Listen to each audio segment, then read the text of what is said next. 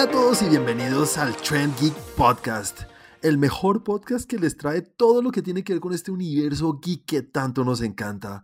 Aquí les está hablando el anfitrión del show, Juan Carlos Espinosa, y como siempre estoy acompañado por Santi. Santi, saluda. Hola a todos, ¿cómo van? Bienvenidos a los que nos acompañan por primera vez y como siempre a los que ya nos han escuchado, que sigan escuchándonos. Acuérdense que estamos en Twitter en arroba trendgeeklab, en Instagram como arroba trendgeek y en Facebook como eh, arroba Facebook, no, como trendgeek, también nos encuentran en Facebook. Obviamente, como siempre, ya no voy a hablar de este tercer, de la tercera parte del trío, sino Chris, saluda por favor. ¿Qué tal gente? ¿Cómo están? Buenos días, tardes, noches. No importa qué hora sean, no se olviden también que parte de las redes sociales tenemos nuestro grupo de Facebook, aparecemos como Train Geek. Y como ya es usual, ya saben, nuestra primera sección del show es hablando de lo que cada uno vio en la semana o experimentó de alguna manera. Comencemos contigo, Chris. ¿Qué viste esta semana? Pues, Juanis, hay que tener en cuenta el contexto en el que estamos. Estamos pasando por una cuarentena mundial y han, sido, han sido días difíciles, han sido días largos en los que pues, se tiene más tiempo para este tipo de cosas. Y digamos que retomé muchas, muchas series que había dejado atrás o que había perdido como el hilo. Eh, recordé también que en algún momento de mi vida fui muy fan del anime y volví a, a ver bastante y bastante anime. Creo que vi como unas 3, 4 series que tenía recuerdos y dije, hey, esta jamás la terminé, voy a ver otra. Adelante One Piece. Eso sí, no les prometo que la termine este año, pero algún día. Y en, e, en, eso hemos estado. He estado adelantando más que todo series, más bien películas pocas. Solamente vi una, bueno, vi tres películas, pero esas tres pocas, Solo tres. Sí, solo, solo, vi tres, de esas tres me tomaron día y medio. Ok. Porque, digamos, soy, pues siento, siempre he sido muy, muy fan de la saga del Padrino. Aquí en medio de la reclusión dije, voy a hacerle aseo a la casa y encontré mi, mi colección, mis tres películas del Padrino y dije, bien, ¿por qué no? Otra vez, vamos a ver, vamos a volver a sentir la sensación de ser un mafioso italiano de los años 30 y la vi, vi la saga de la primera a la tercera, siendo la primera la mejor y, la tercera algo que no debe haber sucedido jamás.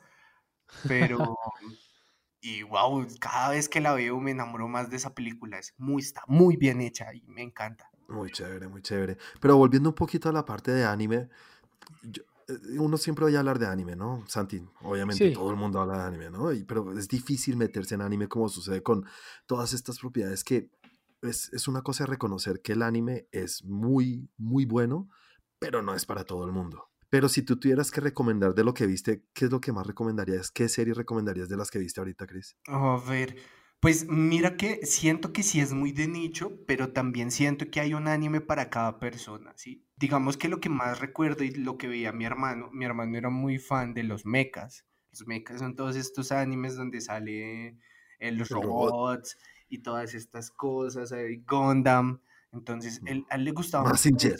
Exacto, Massinger le, lo volvía loco. Pero digamos, yo con los mechas casi no, o sea, no funciono. Sí, como que no me enganchan tanto y esa es una gran población de anime. Teniendo en cuenta que también reconozco que hay unos muy buenos, pues no son mis favoritos.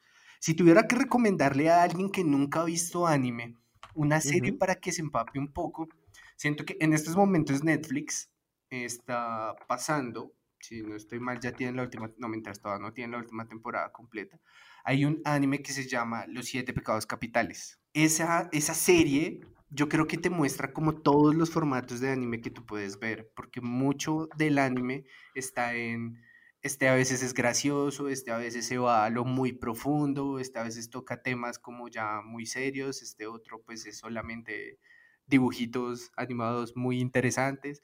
Y me parece que ese en todos los episodios cumple con algo específico para todos los gustos.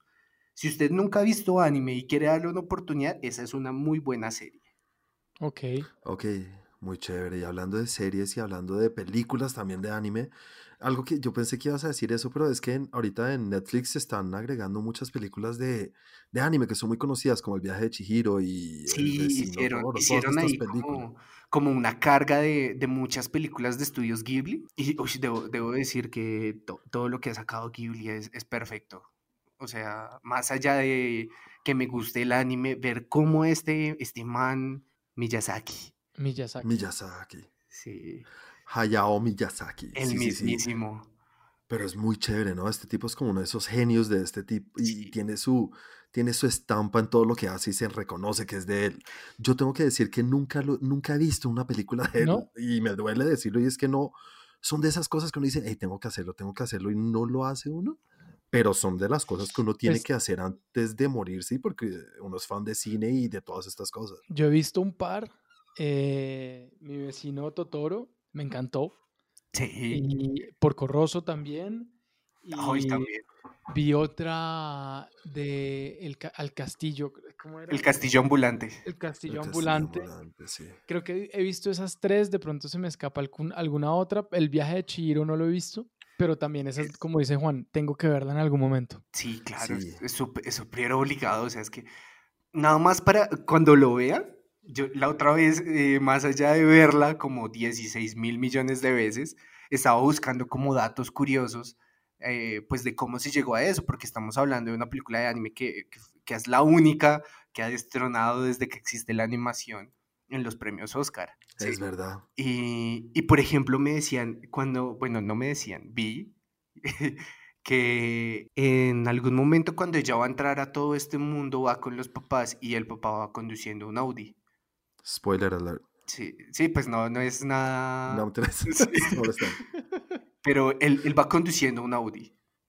Y el Audi ah. pues está muy bien animado, pero es tan detallada la animación que cuando hicieron el patrocinio dijeron, no, pues queremos que se muestre un poco de las ventajas que tiene este carro. Por ejemplo, queremos que se vea el control de tracción. Y ellos muestran, en una parte el papá tiene que hacer un frenón y muestran cómo funciona todo el control de tracción del carro en animación. Ok. Es que son los duros. Sí, y esa, o sea, esa película es, es emocionante en todo el sentido. La verdad, para ver películas de anime y lo que es el drama, si tienes que ser muy fan del drama porque esta sí te, te dan bien duro. Ahorita que hablemos de recomendaciones, les tengo un par. Ok. Ah, buenísimo, buenísimo. No nos adelantemos todavía a esa parte del show, pero sí, voy a ver si ahorita en estos días de cuarentena en algún momento puedo verme algunas de esas películas porque las veo por todo lado en Netflix y ahí están, muy fácil de verlas. Y bueno, sigamos entonces contigo, Santi, cuéntanos un poquito de tu semana. Bueno, mi semana, la verdad, pues estuve trabajando en casa, pero pues sí estuve trabajando de verdad, tenía horario laboral normal, entonces no tuve tanto tiempo libre. Eh, igual, pues sí, siempre el fin de semana que pues es larguito y en este caso nosotros que tenemos el, el festivo, pues me he dedicado sobre todo a series. Y es que ya estoy por terminar Hunters, que hace un par de semanas hemos venido hablando de esa y he visto un par de capítulos por semana, pues esta semana ya eh, estoy empezando el capítulo 8, no, el capítulo 9. Entonces, entonces pues ahí vamos, ya casi, ya casi termino. Está muy interesante, ha tenido un par de sorpresitas buenas, cosas que no me esperaba. Eh, no puedo decir más porque, porque lo que no me esperaba es un spoiler grande.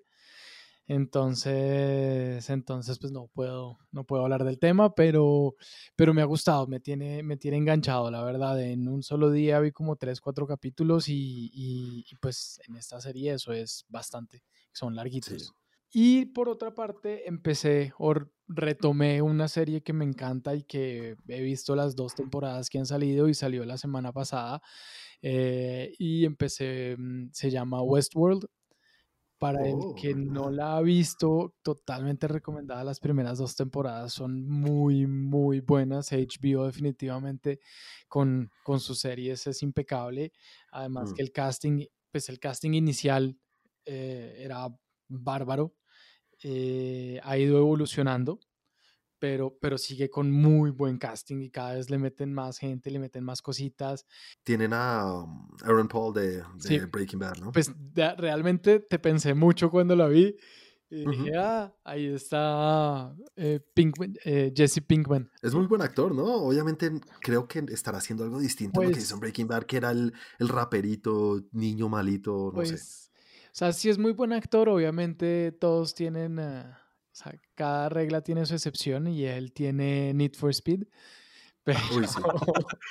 No, pero eso no es culpa de él. Pero bueno, sí, no, no es culpa de él.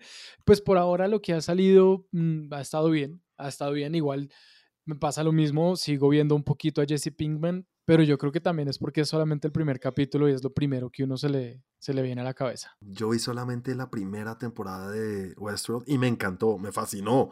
Y empecé a ver la segunda temporada. ¿Te acuerdas que lo hablamos alguna vez, Santi? Y, y, yo te dije, estábamos súper obsesionados con la serie y dijimos, hagamos un, un una, una, serie especial explicando los capítulos de Westworld porque es de esas series que se prestan para todo eso. Sí. Y nunca lo hicimos. y llegó un momento en el cual... Todavía. Yo creo que lo tengo escrito en algún lado. Y llegamos a un momento en el cual, o llegué yo a un momento, perdón, en el cual no seguí viendo, no sé por qué no seguí viendo, era como, dije como, es, es muy pesada, Estas son estas series densas que tiene tanta cosa que, uy, hijo de pucha, ya es demasiado, entonces dije, no, voy a pues verla después, y voy a verla después, y, y, pues empecé a ver el tercer capítulo, el tercer, la tercera temporada que ya, pues, yo no sé, llevaba uno o dos años, casi dos años sin que, sin que saliera, y, mm, y, no, pues obviamente yo dije, no, pues la, la, la, segunda terminó hace poquito, yo me acuerdo del final y la puse y menos mal tenía como un, un recap de lo que había pasado porque viendo, viendo pues lo, o sea, contando como lo que venía antes, eh, yo miraba y yo decía, yo no me acuerdo de esto, mierda, yo no me acuerdo de esto, de esto tampoco, creo que me va a tocar volver a ver el último capítulo de la temporada pasada y creo que me va a tocar hacerlo. Es que sí, ha sido cada dos años. Salió 2016, 2018 y ahora 2020. Ahora que mencionas lo de que, que, es como muy densa o como que hay veces como que te saca, que necesitas un respiro, a mí me pasó esa con Altered Carbon. Yo, yo creo que empecé y vi como dos capítulos y me aburrí. O sea, no es decir que de una te enganche, o por lo menos no me pasó. Te da como esa sensación de que es como muy denso. No sé, no sé. Sí, no, no, no, a mí Westworld, por ejemplo, no me parece, o sea, me parece que tiene harta cosa, pero que, que, se va hilando muy bien y que te tiene ahí como, como qué va a pasar con esto, qué va a pasar con esto, o te saca una referencia del pasado como, ah, claro, ya entendí. Muy al estilo de Game of Thrones sin llegar hasta Game of Thrones, que era solo referencias y, mejor dicho, si no habías visto nada, te fregaste. Tiene cositas que lo, lo llaman la atención y que uno dice, claro, y además la, la narrativa de la primera temporada, para los que no la han visto, es completamente diferente, no voy a explicarla porque me tiro la, la, primera temporada, pero, pero es algo muy diferente que uno no espera. Sí, hay unas revelaciones ahí que uno dice, ah, esto pasó, así, cosas raras. Sí. Voy a ver si me la retomo. Pero son de esas series, ¿verdad? Que también cada capítulo son como una hora, ¿no? Sí, esta es una hora por capítulo. Joder, pucha vida. Es que es duro, ¿no? Es muy difícil. Pero vale la pena. Sí, seguro. Es que me acuerdo, la primera temporada me fascinó y además que tiene efectos visuales buenísimos para una serie de televisión y hasta para cine. Muy, yo creo que por eso también se demoran dos años en sacarla solamente vi el tráiler. Es que vi el tráiler de esta tercera temporada y mostraban a una vieja como poniéndose la, piel como si fuera ropa del putas. Increíble. Bueno, yo les cuento un poquito de lo que yo vi en la semana, porque la verdad es que no fue mucho. Eh, ya saben todos los problemas que han habido, pues de lo que dijiste un poquito, Cristo, esto de la cuarentena, cómo esto ha afectado a los, los, los cines, la distribución de películas, los estrenos. Y hay muchas películas que a raíz de esto han salido para poder ver en, en streaming, ¿no? Sí. DOD en eh, películas en demanda, que más adelante vamos a hablar un poquito de eso. Pero lo que sí me repetí fue Unidos, Onward, la película de Pixar que la vimos, Chris, hablamos de ella un poquito. Sí. ¿Te acuerdas? Claramente. Y la verdad, la segunda vez que veo esta película y me encantó, creo que más que la primera ¿Y dónde, ¿dónde la viste? Eh, la vi en mi casa. Ah, ¿en qué plataforma? No, en mi casa y ya. Es que cuando fuimos, ah, es que cuando fuimos a la... Se me ha olvidado que te había dejado el cable, el cable a ti de, el que llegaba desde Estados Unidos. No, esta sí la pagué. Esta está en, en Google Play. Tú miras y ahí está. Video on demand, sí. Video a la carta, sí, ahí no, está. Eh, no, Juan, el cable mañana. No se, te, no, no, no. Se te, no se te olvide que cuando fuimos a la premier nos dieron Blu-ray. el Blu-ray que no me prestaron. Sí, el mismo. No, pero si tú te metes en serio, ahí está. En Google Video tú la puedes comprar ahí si quieres. Okay. Aquí en Colombia. ¿A cómo está en Colombia? ningún cable. 20 dólares. no sé el equivalente, es que cambia tanto, 60 mil pesos. 60 mil en 20 días. 80 mil pesos. No, es una locura. Pero bueno, la verdad, la película me gustó, creo que aún más que la primera vez. Y súper recomendada, muy chévere. Y no vi mucho más, no he tenido tiempo. Como estamos en casa, yo creo que muchos dirán, hey, ¿tienen más tiempo? No, yo estoy aquí a tope con el bebé y con cosas de la casa que no, no he tenido tiempo de nada. Pero bueno, espero que las cosas vayan cogiendo más rumbo y que uno pueda dedicarle más tiempo, digamos, a ver alguna serie, alguna boda. Y bueno, así ya llegamos a la primera, al final de la primera sección. Sigamos con la segunda sección, en la cual hablamos de las cosas más importantes que han pasado en la semana o las que, digamos, vale la pena resaltar. Obviamente, ya lo menciono un poquito en lo que acabo de decir anteriormente, y es que todas estas películas que fueron a VOD o Video On Demand o Cine a la Carta, y son las películas que uno puede comprar como dije ahorita. ¿Ese es el nuevo pay-per-view? El nuevo pay-per-view de, películas en streaming. Y es que todo se da porque pues perdieron mucho dinero en cine. Son películas por ahora que ya fueron estrenadas en cine y ya pasaron, digamos, su, su momento cumbre en el cine, porque los que no saben, pues estas películas hacen como el, el, el 80% de su dinero en las dos primeras semanas, ¿no, Santi? Sí, sí, por lo general siempre se hace, pues se dice que hay películas que tienen piernas, o sea, que van más lejos, pero el, el 90% de las películas hacen la mitad o el, el 80%, no se hacen lo que más recaudan, lo recaudan en las dos primeras semanas. Sí, es que para los que no saben, las películas tienen, digo, las productoras o las distribuidoras tienen convenios con los cines para presentar sus películas y tienen lo que llaman la ventana de presentación, que es normalmente tres, tres meses de presentar la película en cine para que después la distribuidora o la productora tenga derecho de presentarla en, en, VOD o en DVD o en lo que ustedes quieran conseguir sus películas. Aquí obviamente los cines no pudieron cumplir su parte de presentar la película tres meses en sus salas, entonces no pudieron cumplir su lado del contrato y por ende, pues o por eso es lo que suponemos, las distribuidoras pudieron decidir, hey, ya no tenemos que cumplir con el contrato de, dejarla para que ustedes la presenten en tres meses y la sacamos al público para que la compren en, en, streaming. Ahí hay un tema, Juan, que te quería preguntar, o no sé, cómo tú cómo lo ves y Chris cómo lo ven, el, el hecho de que salgan directamente on demand el distribuidor sigue ganando porque pues sigue distribuyéndola de alguna, de alguna manera. Y el estudio, pues la productora también porque están recaudando por esa parte. Pero los que quedan eh, fregados al, en, el, en, el, aire, pues son las, los, los, cines, son las pantallas, finalmente los que terminan ah, sin recaudar ese dinero y sin recibir absolutamente nada por la película. Sí, completamente, porque es que no tienen ahí ya nada que hacer. Digamos que seguramente en el contrato existirá alguna cláusula o algo que lo pagará la distribuidora o la productora para poder liberarse de esa, de esa obligación que tenía. Para los que no han leído por ahí o no saben, los cines, más que todo en Estados Unidos, están a un pelo de quebrarse.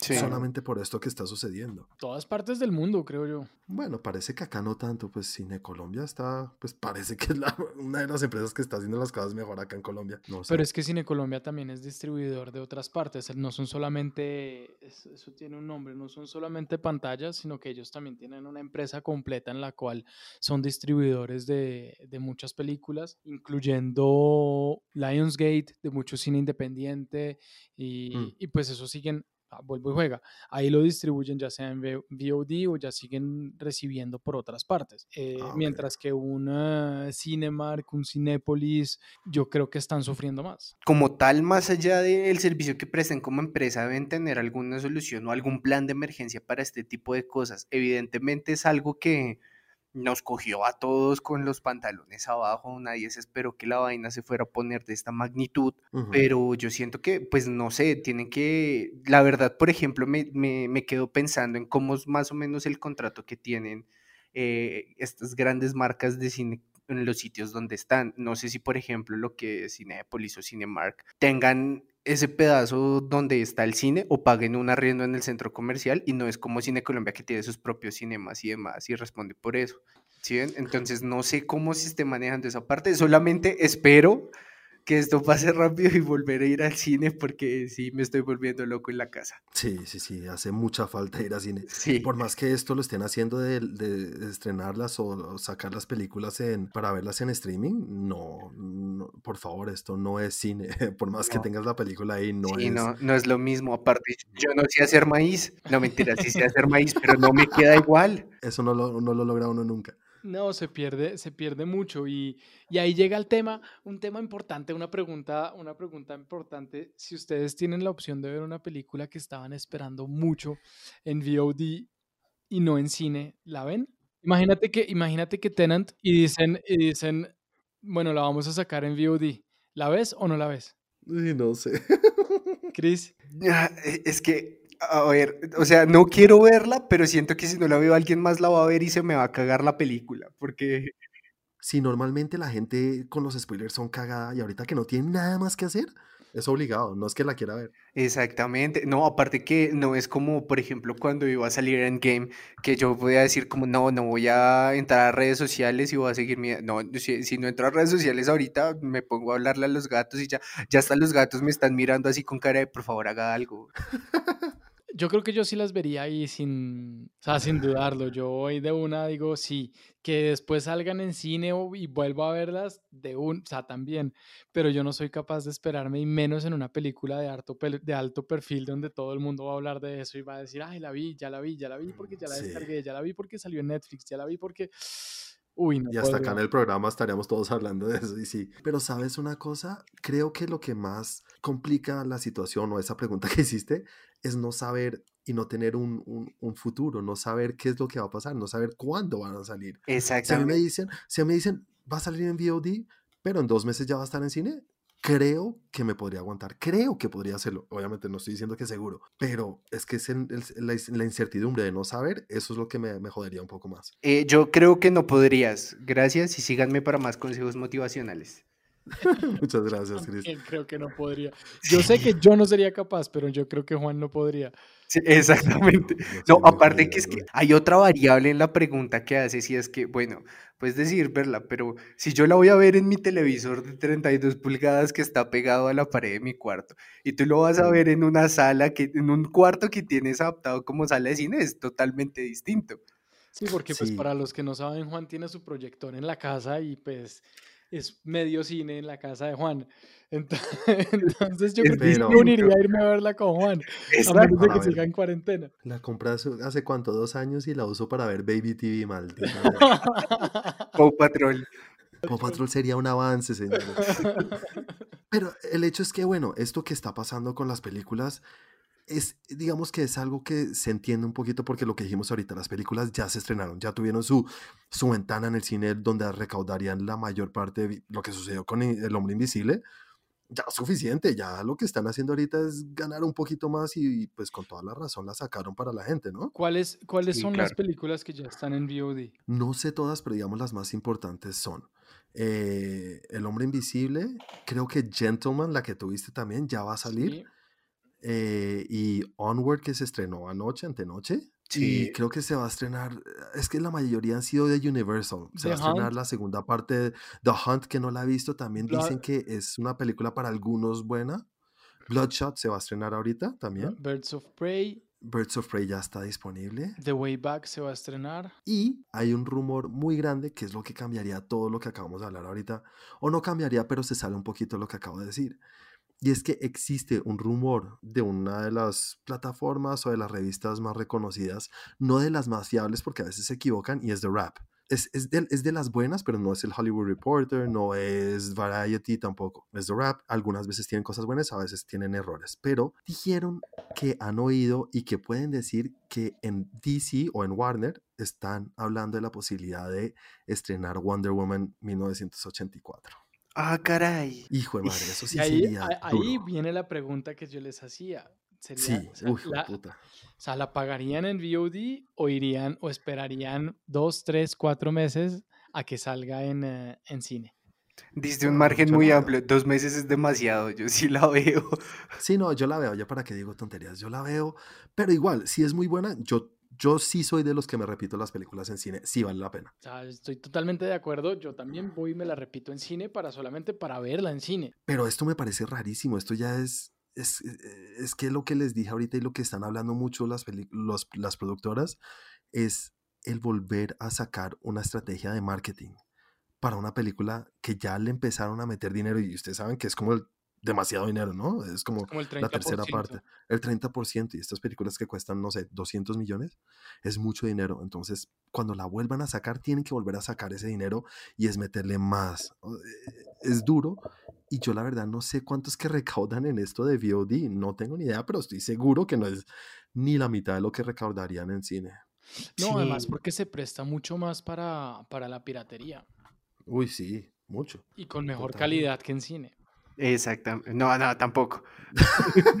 es que las que son piratas de cine, ¿no? O sea, las que son eh, ah. cámara, la cámara grabando el cine. Estoy hablando, pues, que, no que, sea mejor que la película de cine, sino mejor que las que se graban de las películas de cine y piratean. Bueno, es muy interesante. Vamos a ver, igual todavía no está confirmado. Es un rumor por ahora. Un rumor de una de las revistas muy reconocidas, pero bueno, muchas veces se han equivocado.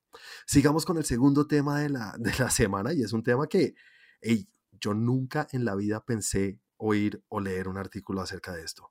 Y es que The Hollywood Reporter, que sí es una de las más reconocidas, ellos nunca sacan nada si no es algo probable o algo que valga la pena mencionar o que está confirmado. Y es que dijeron que Disney, el monstruo, el supuestamente el imperio del mundo que es dueño de todo, pues está teniendo un momento bastante complicado. En estas últimas tres semanas en las cuales han tenido que cerrar sus parques, que han tenido que posponer todas sus películas, todas estas cosas, ¿saben cuánto dinero han perdido? 85, 85 billones de dólares. Eso es... eso es demasiado, eso es una locura. Eso es una bestialidad de dinero. Solamente hay que tener en cuenta que pagaron por Fox hace un poco más de un año 71.5 billones de dólares. Entonces, perder 85 en tres semanas los ha llevado un poco no a la quiebra, no voy a decir tampoco eso, pero... Sí, no, no creo. Eh, creo que, es, lo, que lo que dicen lo que dicen es que ha perdido una tercera parte de lo que está de lo que de su costo de su valor porque cuando cuando adquirió Fox me acuerdo mucho que uno de los grandes problemas era la liquidez para pagar. Cómo iba a ser para pagar que de hecho tuvieron que arreglar ahí de ciertas maneras y el valor total finalmente no fue lo que entregaron en dinero, sino que hubo un tema de participaciones y acciones, y en fin. Pero el problema era que donde entregaran todo ese dinero se quedaban sin, sin liquidez absoluta. Pagaron una mitad en camisetas. Más o menos, en, en, gorritos de orejitas. Sí. Pero sí, entonces ese dinero no lo tiene nadie. Pero hay una empresa que nadie piensa y uno dice, bueno, está Apple que debe estar a la par. No, no, no. Para los que no saben, si Disney es una animalada, Apple es una bestia. Apple hace ver a Disney como un, enanito, una cosa de nada. Apple está valorada creo que en 1.3 trillones ah, de dólares. Entonces, Apple ahorita ustedes saben que está lanzando su plataforma de streaming, no es que les esté yendo demasiado bien como esperaban o como le estaba yendo a Disney, necesitan material y podrían comprar a Disney muy fácil, no porque es que no, no, está a la venta, Disney no está a la venta, no, eso no funciona así. Disney es una empresa pública que tiene eh, acciones en la bolsa y si Apple llega y compra la mayor o más del 50% y tiene mayor control sobre las acciones, ah, automáticamente es dueño de Disney. No te creo. Sí, pero bueno, ahí me tengo que ir a una parte un poquito más técnica o, no, bueno, pronto no tan técnica, pero, pero un poquito más a ir a, lo que está diciendo el artículo como tal, Juan. Y es que el artículo dice que una persona que trabaja en no sé dónde, que es una...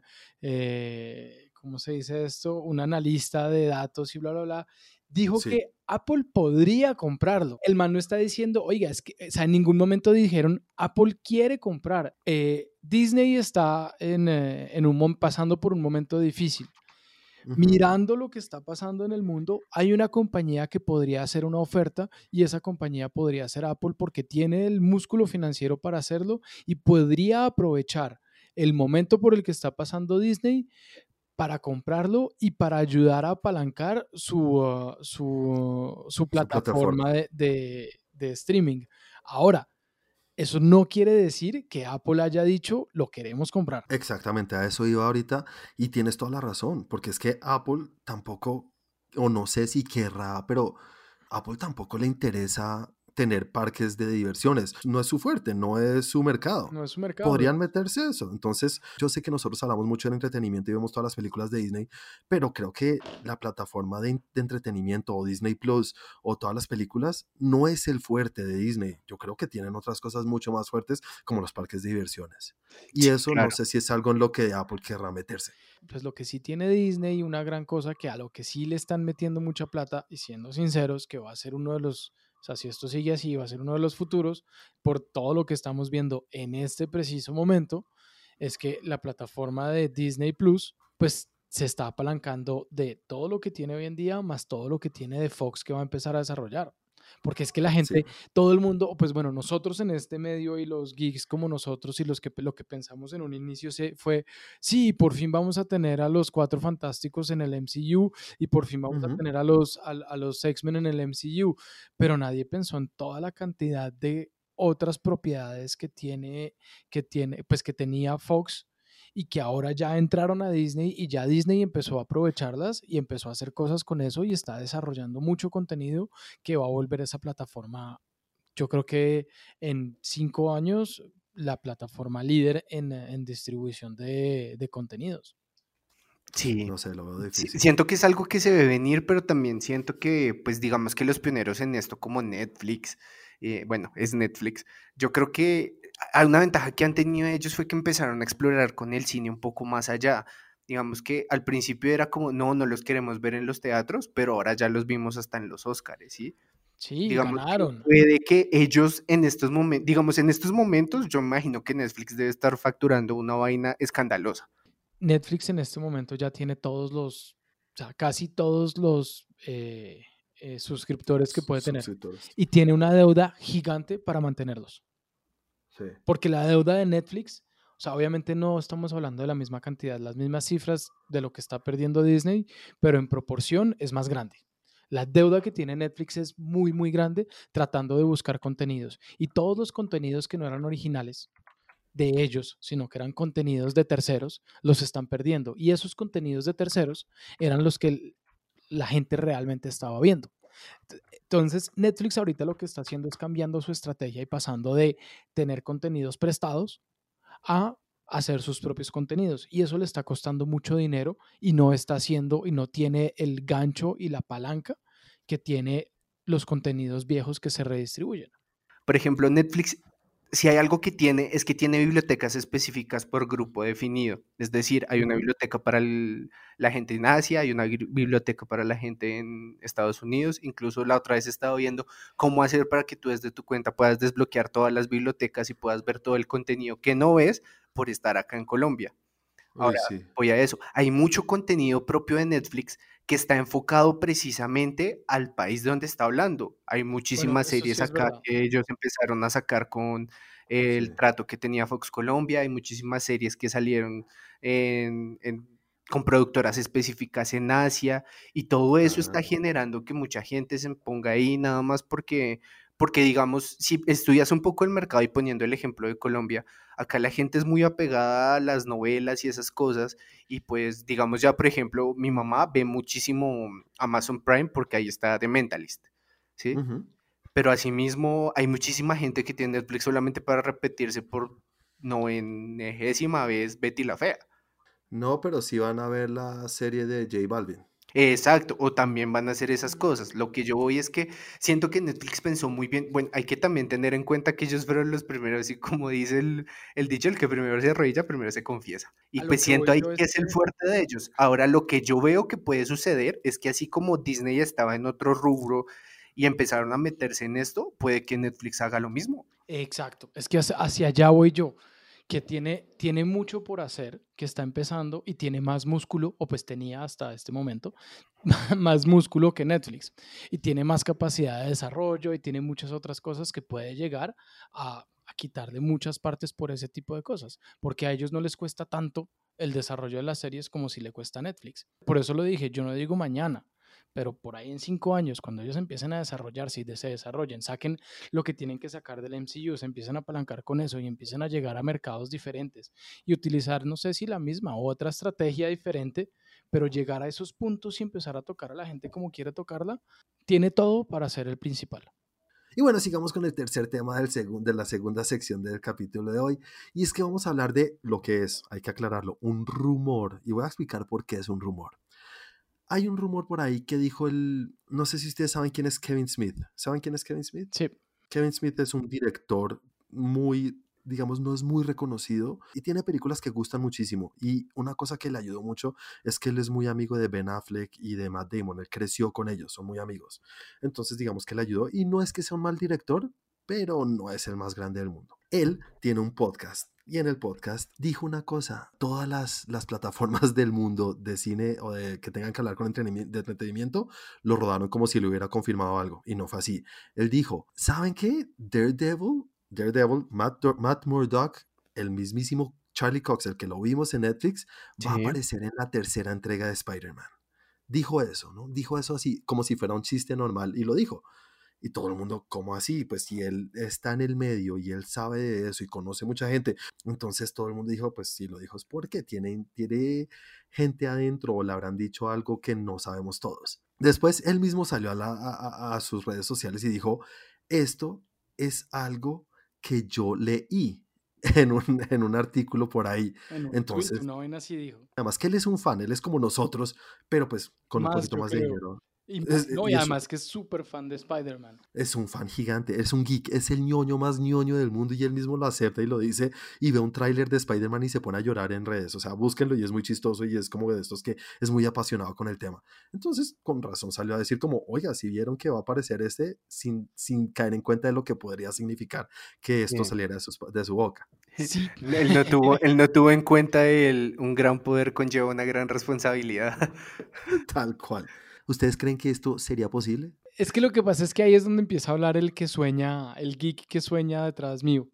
Y es que Charlie Cox del, de lo que hizo en, en, las series de Netflix, de hecho creo que me parece que fue el, el, mejor de los cuatro que estuvieron ahí en Defenders y el mejor de las cuatro series y el que, el que más me gustó, teniendo, teniendo otro, pues los otros tres que dejaron mucho que desear. Y como pues por la plata baila el mono. El geek. El, ciego. No me tiras, no. O sea, todo se puede con plata. En este momento de pronto Netflix no la tiene y el eh, de pronto Disney no la tiene y el MCU tampoco, entonces sería un poquito más difícil, pero y la gente quiere mucho a ese personaje. Los, los geeks como nosotros quieren mucho a ese personaje y a, y a, y a, Charlie Cox en ese personaje. No, y es que sería una vaina de locos. ¿Usted se imagina la cantidad de historias que hay de esos dos? No, no, ya no voy a poder dormir. Yo creo que también debe existir algo de derechos, ¿no? No creo que eh, ese personaje que fue presentado, yo digo Daredevil sí puede aparecer en el MCU, claramente pueden un actor nuevo y el personaje y otra cosa, pero ese personaje interpretado por Charlie Cox y todo, no sé si sea tan fácil traerlo al MCU. Eh, volviendo a algo que acabas de decir que me parece muy, muy interesante. Hay otra cosa muy importante cuando se firmó el trato y cuando se cerraron las series y cuando Disney sacó y bueno, sacó a sus personajes de Netflix y es que una de las de las cláusulas, si no estoy mal, para poderlo sacar es que no podían pasar menos de dos años antes de utilizar las propiedades en cualquier otra película, serie, eh, lo que fuera. Sí y eso se cumpliría este año a final de año. Entonces dependería mucho de los tiempos de producción de Sony para hacer la película de Spider-Man, porque si empiezan a trabajar en la película desde ya, o sea, y, la producción empieza desde ya y la grabación desde ya, no lo podrían utilizar o les tocaría pagar mucho más dinero. Mientras que si lo empiezan a final de año y la, la producción de la película empieza a final de año, ya tendrían algo menos que pagar, que son los derechos o la, o la multa por utilizarlo antes del tiempo. Y ya después es un tema de simplemente negociar con el, eh, con el actor.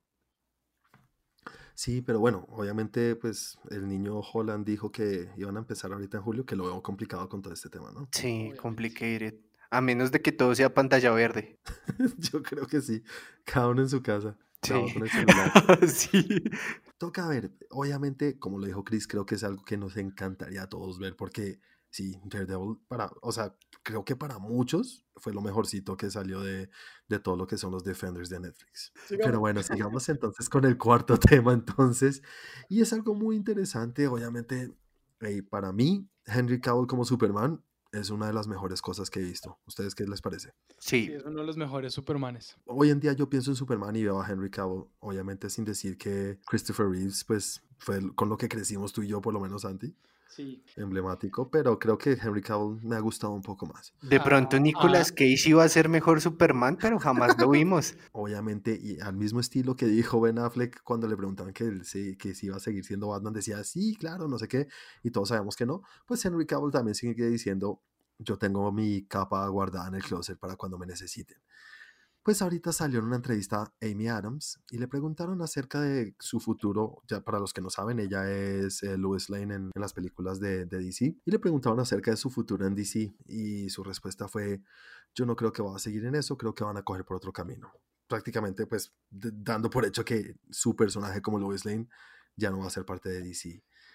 ¿Ustedes creen que esto ya le pone la, la estampa en, en que en que Henry Cavill ya no va a ser el Superman? Lastimosamente, sí. Realmente yo creo que han sido muchas acciones que han pasado antes. Sí, pero para nosotros, pero obviamente siempre existía esa, esa luz ahí cuando no lo voy a hablar de decir, claro, yo todavía tengo la capa, pues queda esa ilusioncita ahí de pronto. Pero esto ya creo que ayuda un poquito a que eh, ya no. Sí. Sí, y lo digo con tristeza, pero sí. Sí, claramente sí. Aparte que pues era de lo poco que habían logrado sacar en este universo y pues no sé, o sea, como que echa para atrás muchísimas cosas. bueno, igual obviamente sabemos que están cogiendo un camino totalmente distinto ahorita. ¿Sabes qué, qué veo yo como problema? Que muchos fans como nosotros, o por lo menos en este caso como yo, quieren que dejen de hacer burradas como las vienen haciendo. Uy, sí pero quieren tener, quieren guardar lo mismo. Y como diría Einstein, eh, la definición de locura es esperar el, un resultado diferente haciendo las mismas cosas. Entonces, a nosotros como, pues como fans tenemos que entender que si queremos que el DCU o el universo de, de Marvel, iba o el universo de DC, o que hagan algo con este universo y lo mejoren, tenemos que dejar de aferrarnos a lo que teníamos. A Ben Affleck, que a, pues a, muchos nos gustaba, a Henry Cavill, que también decimos pues es el mejor, a, a Momoa como Aquaman y a Gal Gadot como, como la Mujer Maravilla. Yo creo que obviamente lo van a seguir explotando y DC lo va a seguir utilizando, pero sí es cierto que a mi punto de vista tienen que dar un giro completo. Y estos personajes tienen que cambiar. No sé si completo, completo, porque si, si Wonder Woman le sigue funcionando, creo que no van a decir por culpa de los otros vamos a deshacernos de esto que sí está funcionando, lo poco que le está funcionando. El problema, ¿sabes qué es ahí? Pues como lo veo yo, que volver a iniciar o, le tocaría, tocaría buscar la forma de meter nuevos personajes en la historia de Wonder Woman. Y a menos de que haya un Flash que cambie otra vez todo y haga toda la vaina, pero, pero igual no, no sé, no, o sea, no sé, me cuesta trabajo pensar en que me encantaría que pudieran ser los mismos y meterle otras cosas y volver a cero y estar, empezar de ceros, como decir, oiga, la cagamos, vamos a empezar de ceros otra vez, pero vamos a utilizar los mismos actores y los mismos personajes, pero vamos a cambiar todo, yo sería feliz. Pero en la vida real eso no pasa. Ay, no sé, o sea, es que tengo sentimientos encontrados porque siento que sí se había logrado harto, pero también siento que si, si realmente amas algo, déjalo ir. Pero, pero igual siento que, ah, es que por querer hacer las cosas tan rápido y ponerse a la par ahí con todo lo que estaba haciendo Marvel, cometieron muchos errores y, y ahora vamos a estar pagando y no quiero tener 70 años y volver a ver un Batman v Superman que sí valga la pena. Sí, eso también es lo que me pasa a mí, porque yo no soy de los que creo que pueden iniciar una, un universo mostrándonos a todos los personajes como hicieron con DC. Creo que la mejor forma es presentándonos uno por uno y después uniéndolos. Bueno, pero van por buen camino y tenemos que celebrarles lo que han hecho. Hey, Guasón, un hit. Eh, Shazam a mí me, me, gustó bastante. Shazam muy chévere. Eh, muy chévere. Y ahorita pues Batinson toca ver qué pasa y tiene todo para hacer un película, ¿no? Entonces hagámosles caso y sigamos viendo a ver con qué salen. Sigamos entonces con el último tema de hoy, que no va a ser un tema de lo que ha sucedido en el, mundo, en el universo del entretenimiento, ya creo que hablamos suficiente de eso, sino que vamos a presentarles algo nuevo que queremos hacer para estos tiempos de coronavirus COVID-19 y es algo que vamos a replicar también en nuestras redes sociales, más que todo en Instagram, ¿verdad, Santi? Pues estando pensando en esto del COVID-19 y estando en cuarentena y encerrados y, y, pues varias personas preguntándonos, oiga, ¿qué, qué ve usted? ¿Qué sabe? Cuénteme qué, qué puedo ver, eh, qué película me gustaría o no sé, recomiéndeme algo. Pues pensamos... ¿Qué plataforma? ¿Qué plataforma? Tengo Netflix, tengo Amazon Prime, no tengo nada. ¿Qué puedo ver? Me toca ir a Blockbuster a alquilarlas. Ah, no, ya no hay. Betatoño. Betatoño, eso iba a decir. Eh, en fin, pensando en eso dijimos, bueno, vamos a hacer dos cosas. En el capítulo de esta semana vamos a incluir una recomendación de cada uno y adicionalmente vamos a estar durante todo el tiempo de la cuarentena en Colombia y pues me imagino que la cuarentena en otros países y, no sabemos, de pronto se alarga, de pronto se acorta, pero y entonces lo que vamos a hacer es que vamos a tratar de subir todos los días una historia o dos historias contando o recomendando una película y una serie, contándoles quién recomienda y si podemos, en qué plataforma la pueden ver. Exactamente, Santi. Entonces, nada, como lo acabas de explicar, comencemos con lo que vamos a recomendar hoy. ¿Quién de ustedes quiere comenzar hoy? Juan nunca empieza, Juan nunca empieza, que empiece Juanito. Bueno, entonces comienzo yo. Yo para hoy les quiero recomendar una película de 1998, una película que creo que no muchas personas vieron. Creo que los que no tienen la edad, obviamente no es una película que ya tiene que 22 años. Güey, pucha vida, estamos viejos, Santis. Están... estoy viejo, no me imagino tú, bueno. Estamos muy viejos. Pero bueno, es una película que revolucionó muchísimas cosas en cuanto a efectos visuales en esa época. Y estoy hablando de Pleasantville. No sé si la han visto, Amor en Colores. Santi y Chris, ¿la viste? No. No. Bueno, por favor, por favor, les imploro que la vean. Es una tarea para la próxima semana. Sí, y para todos los que estén oyendo que quieren ver algo que de pronto no es tan común o tan conocido, pero apenas oigan del reparto, seguramente les llamará la atención porque tiene a Toby Maguire, gran Spider-Man, primer Spider-Man en la pantalla grande, Reese Witherspoon, una actriz que se ha ganado ya Oscars, eh, Jeff Daniels, Tontos y Más Tontos, bueno, un gran actor, pero yo lo reconozco por Tontos y Más Tontos, Jeff Daniels, tiene a William H. Mercy de Shameless, Santi. Grande, grande, grande. De Fargo también, y también tiene a un joven Paul Walker, que se reconoce que es Paul Walker. Joven, muy joven. Sí, bastante joven, se ve muy joven en la película. Y es una película que sobre papel suena como una historia bastante básica, bastante tonta. Les voy a explicar por encima. Es un, una pareja de hermanos, hombre y mujer, son por acto de magia o alguna cosa rara sucede, pero el hecho es que terminan dentro de un programa de televisión de los años 50. Ok ahí les dejo hasta ahí la, la, historia. Ustedes oyen eso y dicen, esto suena súper tonto, es una comedia, es una cosa tonta ahí. No, esto es una película que trata tantos temas, habla sobre conocerse uno mismo, eh, el cambio en nuestras vidas, el racismo en el mundo, la opresión del, del, del, de los políticos, la opresión del gobierno, cómo el cambio tiene que venir de adentro de uno, muchas cosas demasiado chéveres que quiero que la vean. Y además que la parte técnica de la película es buenísima, porque es que todo está en blanco y negro, pero a medida que se van viendo estos cambios en los personajes o cómo van creciendo o cómo el mismo pueblo va cambiando, va cambiando el color en la película y se va viendo, digamos, una rosa de un solo color. Esto no es un spoiler porque pues esto se ve en el tráiler si quieren ver el tráiler ahorita, pero denle la oportunidad a esta película y seguro que no se van a arrepentir porque es buenísima. Pleasantville de 1998. ¿Listo? Entonces, nada, sigue tú, Santi, si quieres, coméntanos qué es lo que nos quieres recomendar. Bueno, yo también me fui por algo viejo, de hecho creo que más vieja la que acabas de, sacar, y por cine latino. Y yo me voy por oh. una de las películas que a mí más me ha gustado, una de las que me ha cambiado la forma de ver el cine, pero no la voy a sobrevender porque la idea es que pues cada uno se haga la opinión y muchas veces cuando uno le dicen, no, esta es la mejor, uno la ve y dice como, ah, o sea, me parece una muy buena película, además que fue eh, nominada como a veintipico de premios y se ganó Eh, se fue nominada como a 29 y se ganó 21 premios internacionales y nacionales. Eh, tiene actores como Ricardo Darín, Gastón Pauls. ¿Y tú te acuerdas de Benjamín, el de verano del 98? No lo distingo. No lo distingues. Bueno, ese man también salía ahí y se trata de las nueve reinas.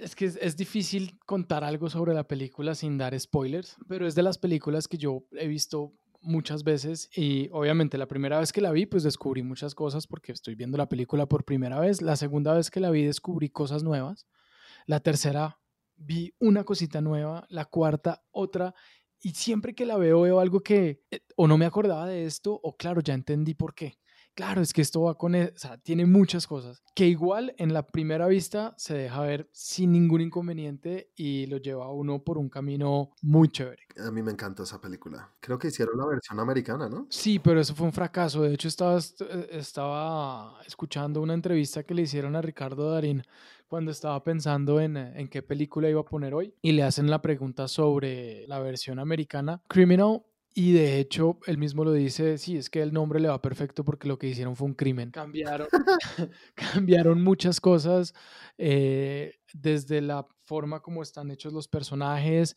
Eh, lo, decía Ricardo Darín, esta es una película de a pie, esta es una película de calle, que todo pasa en la calle y metieron a estos dos manes primero en Los Ángeles, donde uno no puede caminar, y pues obviamente los meten en un carro donde no, o sea, no, no, se puede. El director, el mismo Fabián Belinsky, dijo como, venga, yo les ayudo, si quieren, con todo gusto les ayudo cuando empiecen a desarrollar la película. Le dijeron que no, que, que hasta ahí iba su rol. Y después, más adelante, cuando ya habían empezado producción y todo, les dijo, venga, si quieren, eh, me gustaría ir al set a ver. Y le dijeron que no, que para él estaba prohibido pisar el, el, el set. Entonces ahí ya se fueron, sí, o sea, tiene como varias cosas ahí detrás que difícil. Entonces la versión americana no, no, no se compara con la versión argentina. Bueno, muy chévere, muy buena recomendación. Yo también, como ya la vi, súper recomendada, buenísima. Y ahora tú, Chris, cuéntanos. Ustedes están sacando películas viejas, muchachos, me hacen sentir joven. Mal con eso. Sí, un poco sí. Les voy a recomendar y parte de mi campaña de por favor no juzguen las cosas. Es una película del 2016. Sí, no es tan vieja, eh, pero siento que es una película que no llegó a donde debería por culpa de la plata. Y es que en ese año estuvo en la lista de los Oscars y no pasó porque pues teníamos que poner tres de Disney, si no, no servía. Y es, esta es una de las razones por la cual nunca le creo a esa categoría de animación. Oh. O sea, es una película de eh, animación.